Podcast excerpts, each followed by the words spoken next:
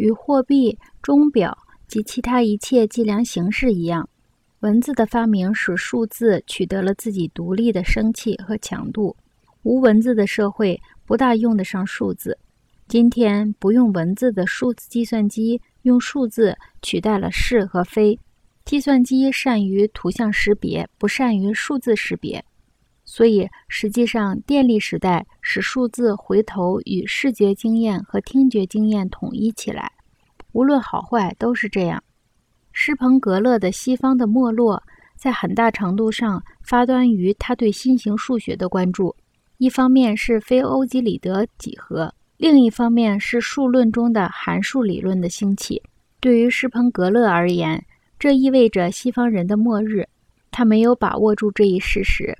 欧几里得空间之发明本身就是拼音字母作用于人的感官所产生的结果。他也没有意识到数字是人体的延伸，是人的触觉的延伸。施彭格勒以沮丧的心情。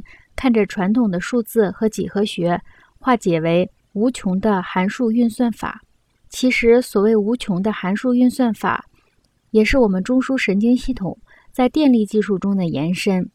我们不用感激施彭格勒之类的预言世界末日的作家，他们把我们的技术看成是外星人所赐的东西。施彭格勒们痴迷于部落的传统，渴望回到集体无意识的昏迷状态。印度的德福思想，置身盛大聚会的神秘感受，处在西方显意识价值的理念决然相对的另一个极端。